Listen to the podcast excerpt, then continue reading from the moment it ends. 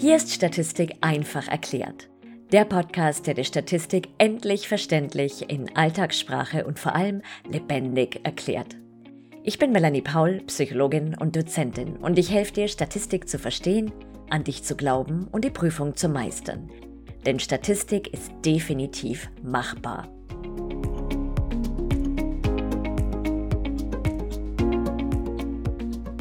Wie beim letzten Mal versprochen, kommt hier die Fortsetzung unseres super spannenden Themas. Der T-Test als solcher und heute im Speziellen der T-Test für unabhängige Stichproben. Jetzt kann T-Test technisch also gar nichts mehr schiefgehen. Oh yeah. Ich erkläre dir, was der T-Test für unabhängige Stichproben ist und worum es dabei geht, in welche Welt der Statistik er gehört, wie du erkennst, dass du ihn überhaupt verwenden musst, wie du vorgehst und wie du deine Ergebnisse interpretierst.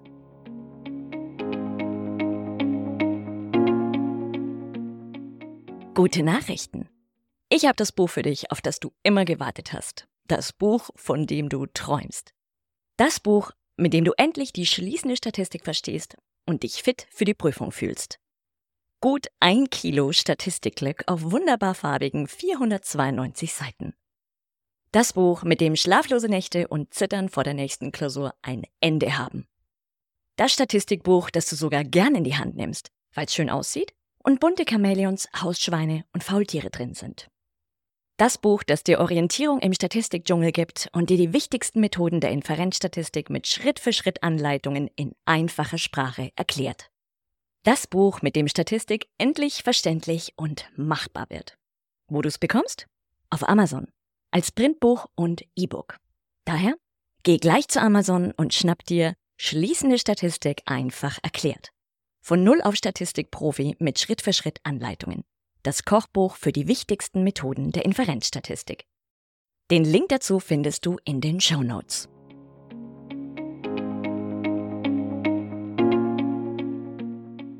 Weiter geht's. Los geht's mit dem T-Test für unabhängige Stichproben. Wo befinden wir uns?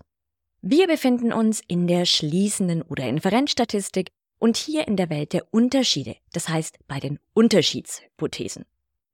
Der T-Test für unabhängige Stichproben ist eine der drei Varianten der T-Tests und eines der am häufigsten verwendeten statistischen Verfahren, wenn es um Mittelwertsunterschiede bei zwei unabhängigen Gruppen geht.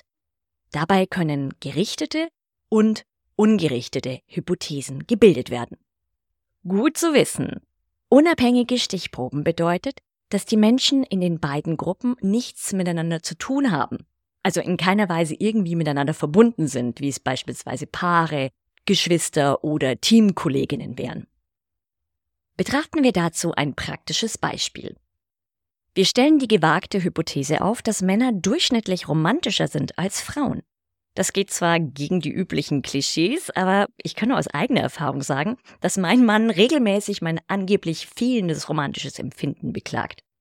Damit hast du zwei Gruppen, Männer und Frauen, die voneinander unabhängig sind, das heißt, die nicht in irgendeiner Beziehung miteinander stehen. Und da es um den Unterschied der beiden Mittelwerte der Romantik geht, also wir haben zwei Mittelwerte, Zauberzahl ist zwei, ist der T-Test für unabhängige Stichproben die Methode deiner Wahl. Wir stellen nun die folgende rechtsseitige Hypothese auf. H1 Männer sind romantischer als Frauen. Die H0 dazu lautet, Männer sind genauso romantisch wie Frauen oder weniger romantisch. Unsere AV oder abhängige Variable ist die Romantik. Wir heben diese bei, sagen wir mal, 50 Männern und 50 Frauen, die nicht miteinander verbandelt sind, auf einer Skala von 0, das ist der Klotz bzw. die Klotzin, bis 100 widmet sein oder ihr gesamtes Sein dem geliebten Wesen und trällert täglich hingebungsvoll selbst komponierte Liebesoden unter dessen Balkon. Unsere UV oder unabhängige Variable ist die nominal skalierte Variable Geschlecht.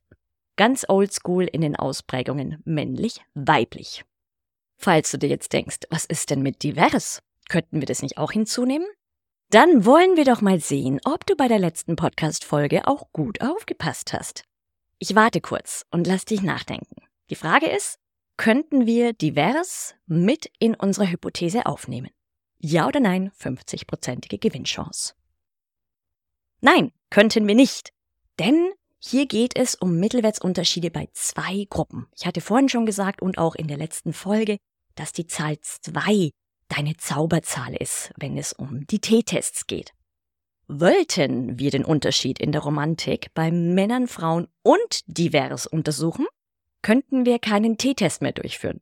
Denn der geht, wie erwähnt, immer nur bei zwei Gruppen, sondern dann müssten wir in die Welt der Varianzanalyse wechseln. So viel zu unserem Setting, auf das wir später nochmal zurückkommen. Schauen wir uns nun an, wie du den T-Test für unabhängige Stichproben überhaupt erkennen kannst. Das könnten Hinweisworte sein, also sprich, wenn du eine Angabe hast in einer Klausur oder eine Hypothese, dann könnten folgende Wörter dich darauf hinweisen. X ist größer als Y, also sowas wie Schlümpfe sind schlauer als Trolle. Oder X ist kleiner als Y, also etwas ist kleiner als irgendwas anderes. Beispielsweise Yetis sind weniger gefährlich als Eisbären. Oder X unterscheidet sich von Y. Star Trek-Fans unterscheiden sich in ihrem Enthusiasmus für ihre Serie von Star Wars-Fans. Dabei geht's immer um zwei Gruppen und wir haben keine Messwiederholung. Das heißt, wir haben nur einen Messzeitpunkt. Es wird also nur einmal das interessierende Merkmal erhoben und wir haben keine miteinander verbundenen Personen, sondern unabhängige Personen. Zudem wird in der Angabe gewöhnlich erwähnt, dass die Varianz bzw. die Standardabweichung unbekannt sind. Mit unbekannt ist gemeint, dass man die Varianzen vor der Untersuchung nicht kennt und sie dann aber aus den Werten der Stichprobe berechnen kann. Sind die Varianzen oder die Standardabweichung bekannt, dann nimmst du nicht den T-Test, sondern dann nimmst du den sogenannten Z- oder Gauss-Test. Weitere typische Fragestellungen für den T-Test für unabhängige Stichproben könnten sein, Menschen mit und ohne Migrationshintergrund unterscheiden sich in ihrer Resilienz. Das wäre eine ungerichtete Hypothese. Männer sind konfliktfähiger als Frauen. Rechtsseitige Hypothese. Oder der Präsentismus ist bei Angestellten niedriger ausgeprägt als bei Führungskräften. Das wäre eine linksseitige Hypothese. Und wie funktioniert das Ganze nun? Hier kommt das Grundprinzip einfach erklärt. Eine kleine Vorabbemerkung. Da man ja für den T-Test diverse Rechenoperationen mit wilden Formeln durchführen muss, ist ein Podcast naturgemäß nicht ganz so ideal, denn ich möchte dich logischerweise nicht akustisch mit Formen langweilen. Deswegen lege ich dir wärmstens meinen Powerkurs zur Inferenzstatistik ans Herz. Der rundum sorglos Videokurs, der dich fit für die Prüfung macht, der unter anderem Videos zu allen drei Formen des T-Tests enthält. Zudem erkläre ich dir in diesem Videokurs in einfachen Worten und mit praktischen, lebendigen Beispielen alle wesentlichen Methoden der schließenden Statistik, wie beispielsweise Varianzanalysen, Regression oder Konfidenzintervalle, sodass du sie wirklich verstehst und das Gefühl bekommst, Statistik schaffen und die Prüfung meistern zu können. Ich glaube auf jeden Fall an dich. Mit dem Powerkurs sparst du dir einen Haufen Zeit und Nerven und gehst vertrauensvoll in die Klausur. Ganz so wie bereits ganz viele begeisterte Kundinnen und Kunden vor dir. Die Testimonials dazu kannst du dir auf der Kursseite durchlesen. Geh gleich mal auf www.statistikpsychologie.de dann auf Angebote und hier auf Videokurs Inferenzstatistik. Den Link findest du unten in den Show Notes. Zurück zum Grundprinzip des T-Tests für unabhängige Stichproben. Wenn du einen T-Test durchführst, kommt am Ende deiner Berechnungen ein sogenannter empirischer T-Wert heraus, der in die dazugehörige T-Verteilung fällt. Das ist die dazugehörige Testverteilung bei den T-Tests. Dieser T-Wert entsteht aus einem Bruch. Im Zähler werden die beiden Mittelwerte voneinander abgezogen und durch den sogenannten Standardfehler der Mittelwertsdifferenz im Nenner geteilt. Und so geht's, bezogen auf unser Romantikbeispiel. Du erhebst bei zwei idealerweise annähernd gleich großen Gruppen die Romantik. Da wir hier jeweils 50 Personen haben, ist das also gegeben. Aus diesen Romantikwerten beider Gruppen werden die jeweiligen Mittelwerte und Varianzen berechnet. Das heißt, der durchschnittliche Romantikwert der Männer plus die Varianz und das Ganze auch für die Gruppe der Frauen. Dann berechnest du aus den Varianzen den Standardfehler der Mittelwertsdifferenz, der bei dem T-Test, je nachdem, ob die Gruppen gleich groß sind oder nicht, die größte Schwierigkeit beim Berechnen darstellt. Weil nur im Zähler den Mittelwert 1 minus Mittelwert 2 zu rechnen, ist ja relativ simpel, aber der Nenner ist hier immer so das etwas größere Problem. Aber auch das wirst du meistern. Sind die Gruppen gleich groß, ist die Berechnung relativ einfach. Sind sie aber unterschiedlich groß, haben wir es mit einer deutlich komplexeren Formel zu tun. Und damit es nicht allzu langweilig wird, muss die Berechnung auch noch angepasst werden, wenn die Varianzen in den beiden Gruppen ungleich sind. Das ist dann der T-Test für heterogene Varianzen oder auch Welch-Test genannt. Sobald all das geschafft ist, werden die beiden Mittelwerte voneinander abgezogen und dann durch den Standardfehler der Mittelwertsdifferenz geteilt. Und dieser Bruch, das ergibt den empirischen T-Wert. Liegen die beiden Mittelwerte, also die durchschnittliche Romantik in unserem Beispiel, weit genug auseinander, sind also Männer und Frauen sehr, sehr unterschiedlich in der Ausprägung ihres Romantikempfindens, dann kommt ein T-Wert heraus, der in die äußersten Eckchen der T-Verteilung hineinfällt und somit vermutlich signifikant ist. Um das zu überprüfen, muss der empirische T-Wert mit dem sogenannten kritischen T-Wert in der Tabelle der T-Verteilung verglichen werden. Und um den kritischen T-Wert in der Tabelle richtig ablesen zu können, benötigst du neben deinem Signifikanzniveau Alpha auch noch die sogenannten Freiheitsgrade, auch Degrees of Freedom oder DF genannt. Die kannst du ganz einfach bestimmen. Du rechnest Gesamtstichprobe minus 2, also Groß N minus 2. Oder du ziehst pro Gruppe von der Gruppengröße jeweils einen Freiheitsgrad ab. Bei unserem Beispiel mit zwei Gruppen a 50 Personen hätten wir 100 minus 2, also 98 Freiheitsgrade. Oder 50 minus 1 ist 49 plus 50 minus 1, 49 und 49 kommen wir auch auf die 98 Freiheitsgrade. Also Jacke wie Hose, wie du es machst. Ist der empirische T-Wert größer oder bei linksseitigen bzw. auch bei ungerichteten Hypothesen kleiner als der kritische T-Wert, liegt ein signifikanter Unterschied vor und du verwirfst deine Nullhypothese mit deiner gewählten Irrtumswahrscheinlichkeit von beispielsweise 5%, das wäre ein Alpha von 0,05 und nimmst deine H1 an. Wenn nicht, dann behältst du die Nullhypothese bei. Angenommen, wir erhalten einen signifikanten empirischen T-Wert von 1,9. Dann können wir unser H1 annehmen und die H0 mit einer 5%igen Irrtumswahrscheinlichkeit verwerfen, so wir auf dem 5% Niveau getestet haben. Hinter die feinen Löffelchen schreiben. Der kritische T-Wert ist ein je nach Freiheitsgraden und gewähltem Signifikanzniveau feststehender, das heißt unveränderlicher Wert, den du in den Tabellen findest, wohingegen der empirische T-Wert immer von den jeweiligen Ergebnissen abhängt, also von den Daten aus deiner Stichprobe. Außerdem ganz wichtig, bei der Ergebnisinterpretation von gerichteten Hypothesen solltest du bitte immer darauf achten, ob die Ergebnisse auch wirklich in deine postulierte Richtung gehen.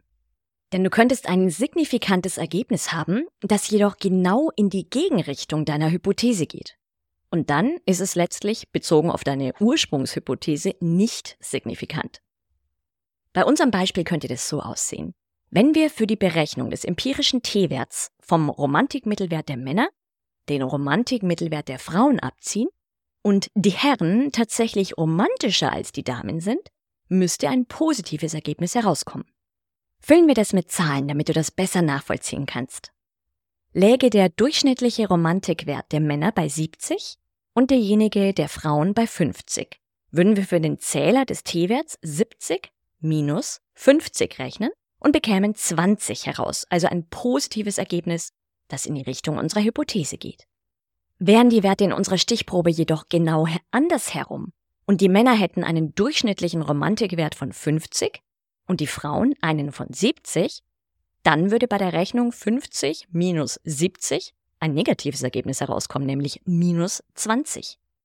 Wenn wir dann weiterrechnen, könnte ein signifikanter empirischer T-Wert herauskommen, der jedoch inhaltlich in die falsche Richtung geht. Das heißt, der fällt in die linke Seite der T-Verteilung. Das ist aber nicht das, was wir postuliert haben.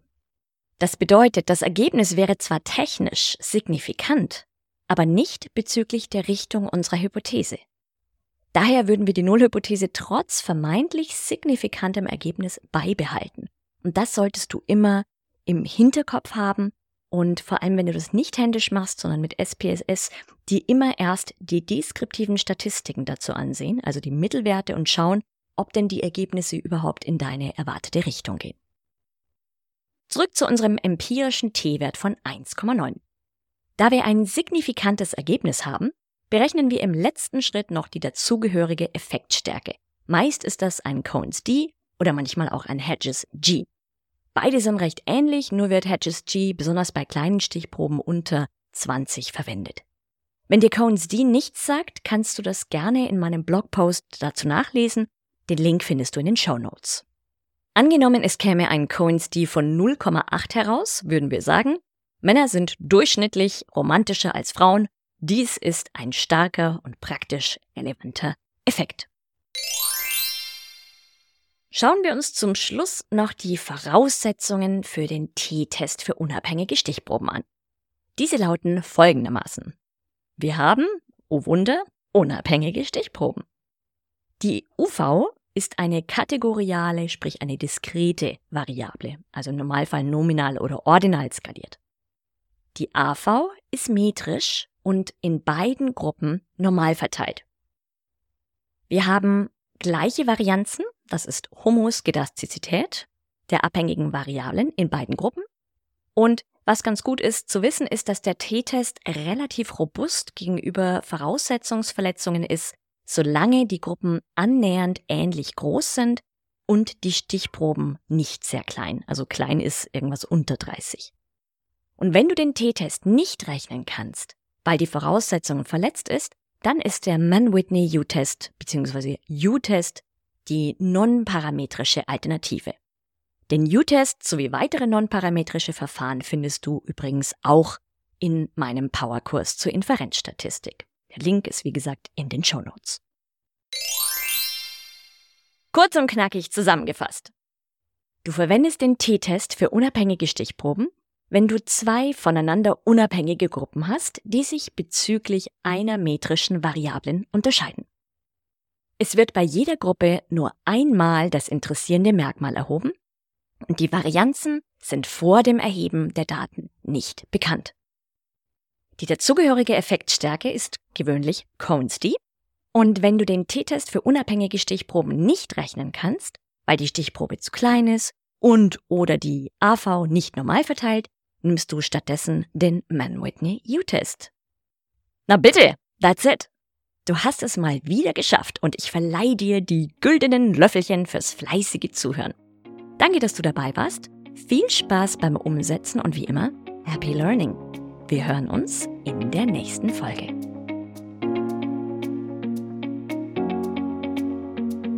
Vielen Dank fürs Zuhören. Wenn dir der Podcast gefallen hat, freue ich mich sehr, wenn du ihn abonnierst und eine Bewertung hinterlässt. Lass mich bitte auch wissen, was der größte Aha-Moment für dich war, was dir besonders gefallen hat und welche Themen dich interessieren würden. Und wenn du einen einfachen und verständlichen Einstieg in die schließende Statistik willst, dann schnapp dir meinen 0 Euro Mini-Videokurs Inferenzstatistik Quick and Dirty. Den Link dazu findest du unten in den Show Notes. Jetzt wünsche ich dir noch einen ganz schönen Tag und vergiss nicht, Statistik ist definitiv machbar.